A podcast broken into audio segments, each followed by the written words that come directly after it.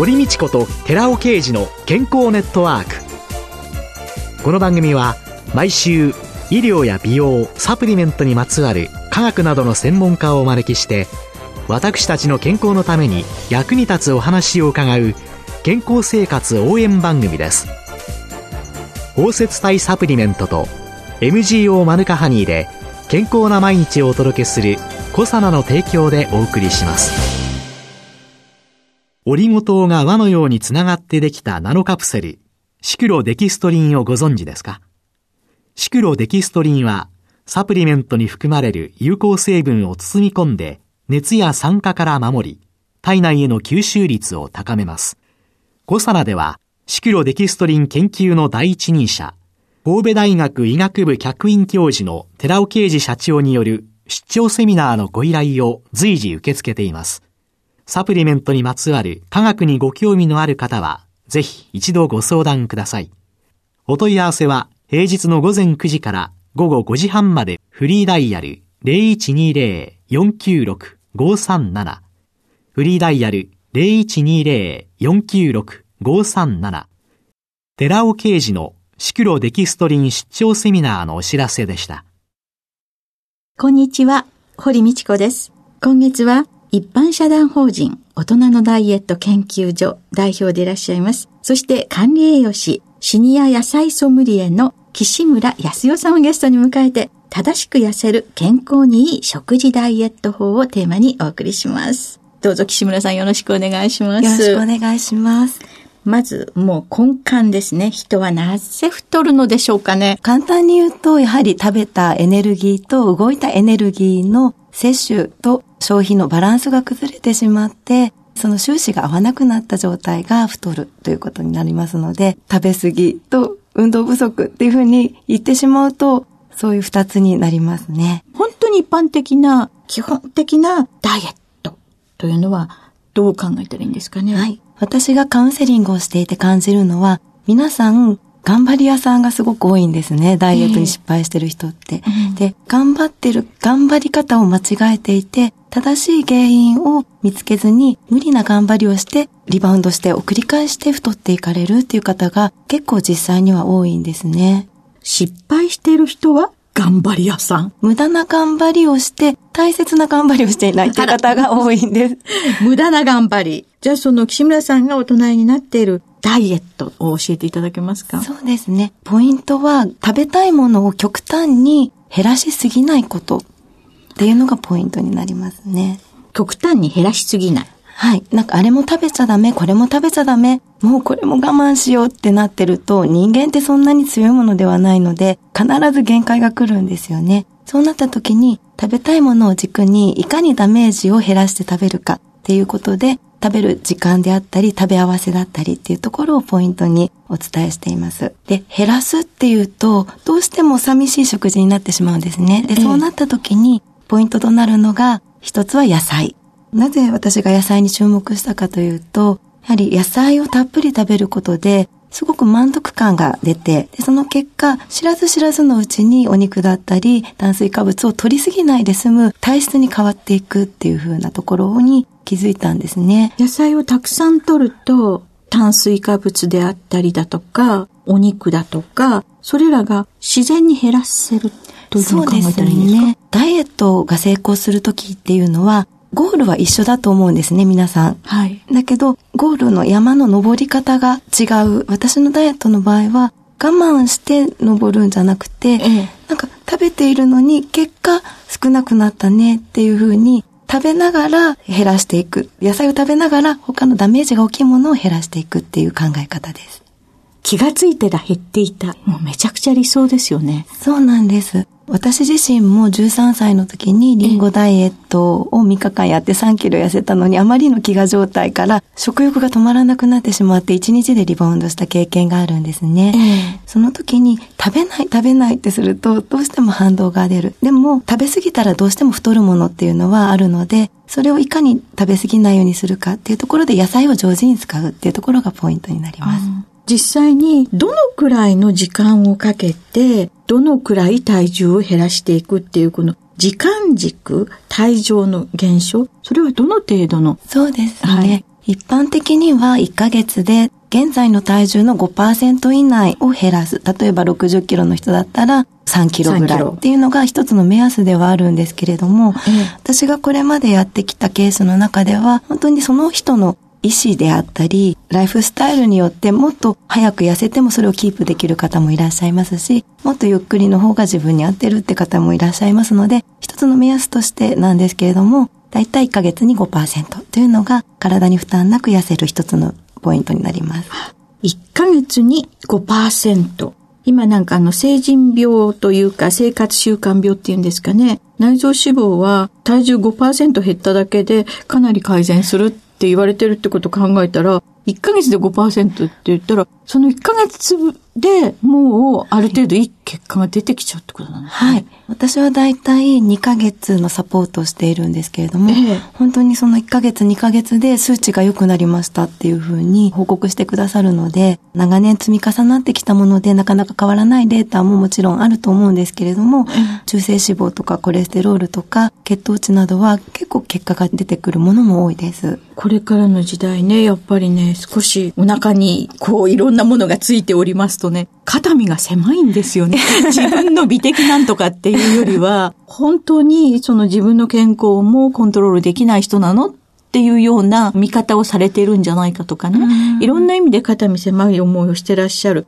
じゃあ、そういう私みたいな人たちが痩せるためにっていう、その時に、やっぱりポイントは野菜なんですかね？野菜と食物繊維がポイントになると思います。食物繊維。はい。はい、例えば、甘栗であるとか、大麦であるとか、玄米とか、きな粉、おから、抹茶、カカオなど、食物繊維が豊富なものっていうのも、腸内環境を整えてくれて、痩せやすい体質に変えてくれたり、あとは最近の研究では食物繊維というのは満腹感に関係しているという研究もあるんですね。あ、食物繊維が多いと満腹感を感じやすくなるっていう研究があるんですね。なのでまあ野菜を中心にそういった食物繊維が豊富なものをしっかりとるっていうのはダイエットの基本になると思います。食物繊維っていうのの中に水で溶けるのと、はい、その内容性のものとあるんです。はい、これはどちらもということですか？そうですね。水溶性の食物繊維の方が、まあ、食後の血糖値の上昇を緩やかにするっていう研究もあったりするんですけれども、両方の利点もあるので、両方取っていただくのがおすすめです。水溶性と不溶性,、不溶性のものっていうのを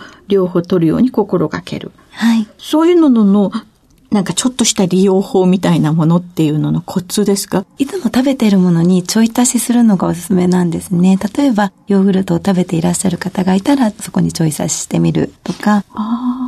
きな粉をいつも持っていて、何かを食べるときにちょっとかける、はい。はい。豆乳ラテとかに混ぜてみるとか、スムージーに混ぜてみるとか、はい、いろいろ、いつも食べているものにちょい足しするのが一番手軽に取れるコツですね。それがきなこさんなんかのちょい足し。はい。あとは、あの、ナッツの中ではアーモンドが一番食物繊維が豊富なので、まあ、そういったものを取っていただくのもいいと思います。勝手な解釈ですが、アーモンドなんてカロリーが高そうに思っちゃうんですけど。そうなんです。やはり、こう、脂質が多いものというのは中毒性もあって、食べ過ぎちゃうっていう方は、甘栗がおすすめですね。甘栗。あの、甘栗って甘いという字を書くので、うん、どうしてもダイエットの敵なんじゃないかって思う方もいらっしゃると思うんですけれども。ね、間違いなく思ってましたね。はい。アーモンドを日頃食べていて、それでも痩せないっていう方に、甘栗をおすすめすると、痩せるっていうケースがあるんですね。この甘栗は普通のおやつとかなんか食べるんですか、はい、はい。甘栗っていうのはもちろん炭水化物、糖質も多く含まれているんですけれども、え同時に食物繊維も多く含まれているので、え満腹感を得ながらも食物繊維が取れて腹持ちがいいっていう特徴があります。おやつは甘栗。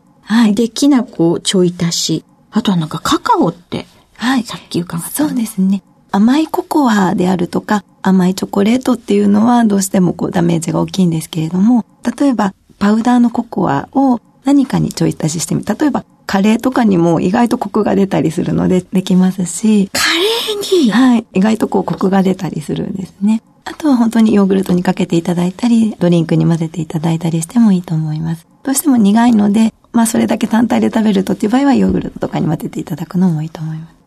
あとは抹茶もいいですね。そうですよね。あれ葉っぱですもんね、お茶の。そうですね。お茶というのは本当にいろいろな健康効果が期待できる成分があるんですけれども、ええ、実は茶葉の中にこう栄養成分がまだまだ閉じ込められていて、うん、食物繊維はその抹茶にしないとなかなか取れないんですね。え、なので、抹茶は本当にお茶の丸ごとの栄養素が取れるのでおすすめです。そうすると抹茶なんかもまあいろんなのにちょっとそうですね。ちょい足ししてみる。お菓子を食べるときに抹茶と一緒に食べるっていうのもいいと思います。で、意外な抹茶の利用法なんてあります？お料理の衣につけてあげたりするのもありかもしれないですし。天ぷら揚げたりなんかするときに、ね、抹茶をちょっと足してしまう。はい、ちょっとしたことでいろいろ違ってくるんですね。そうですね。もちろん一回それを食べたから急激に痩せるとかそういうことはないんですけれども、うん、やっぱりそういう一つ一つの積み重ねで、1ヶ月後、1年後が変わってくるっていう形です、ね。1ヶ月で5%いきますか？もちろん抹茶だけ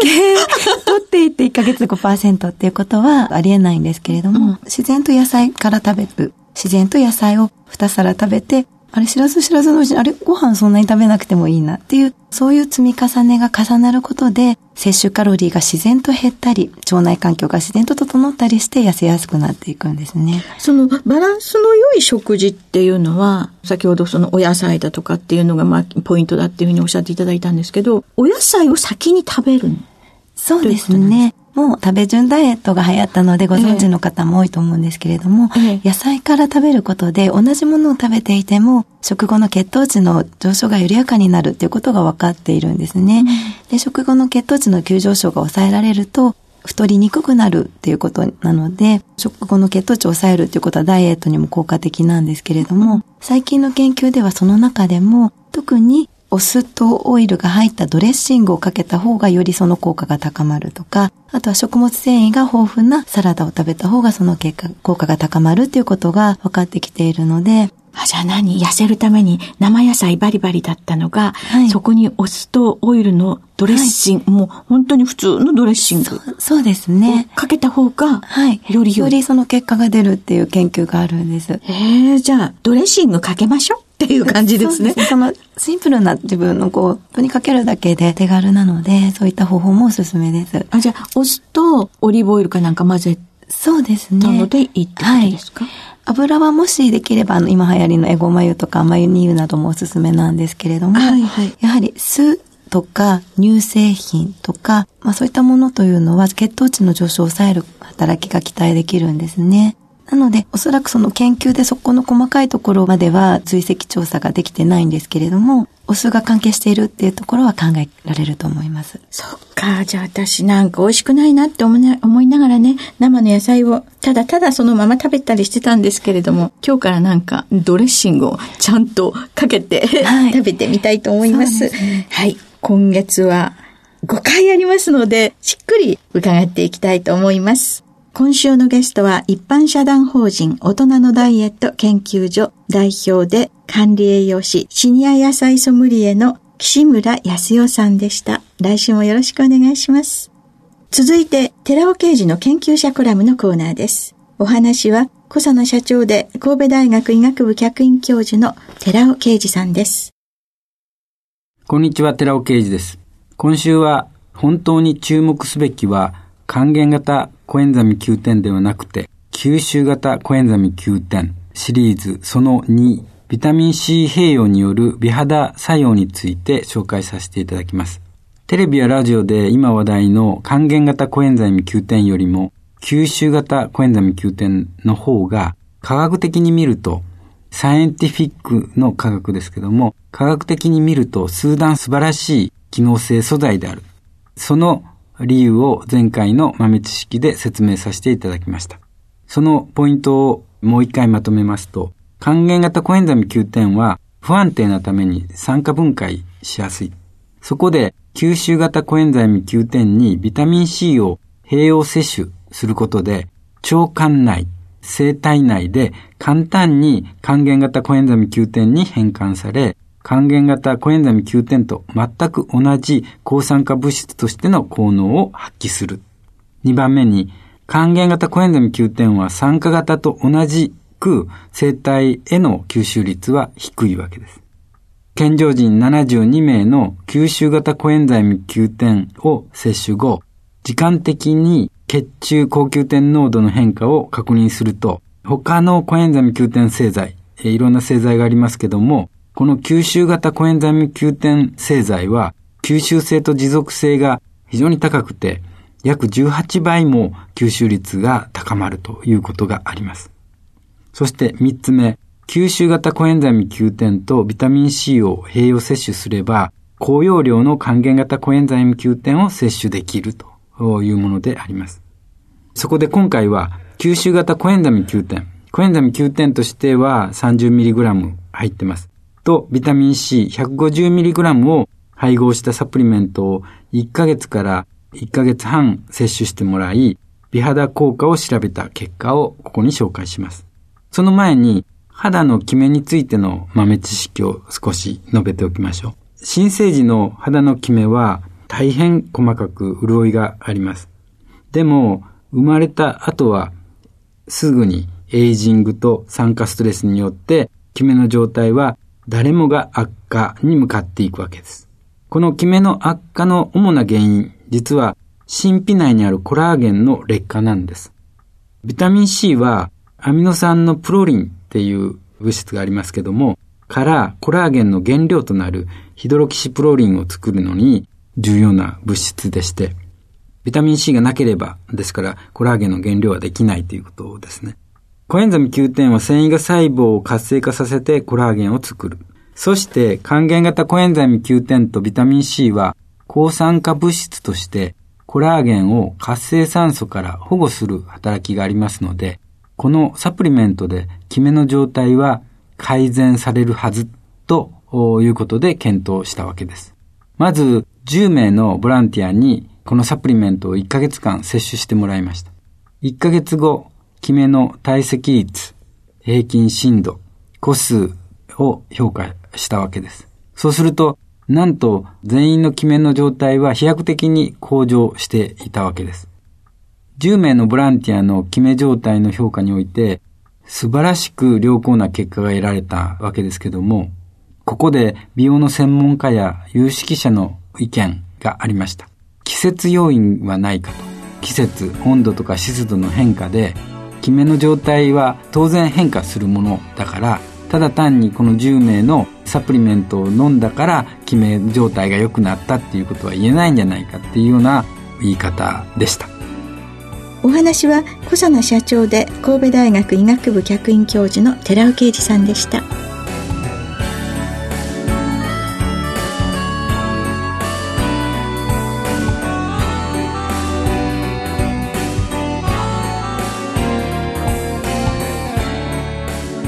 ここで小佐奈から番組お聞きの皆様へプレゼントのお知らせです。1日摂取量に制限がなく無味無臭のアルファシクロデキストリンを使用した新しい食物繊維コサナのピュアファイバーを番組お聞きの10名様にプレゼントします。プレゼントをご希望の方は番組サイトの応募フォームからお申し込みください。コサナのピュアファイバープレゼントのお知らせでした。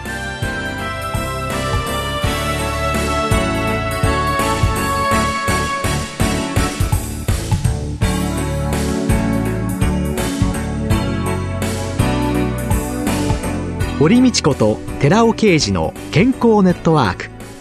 この番組は包摂体サプリメントと MGO マヌカハニーで健康な毎日をお届けする「コサナの提供」でお送りしました。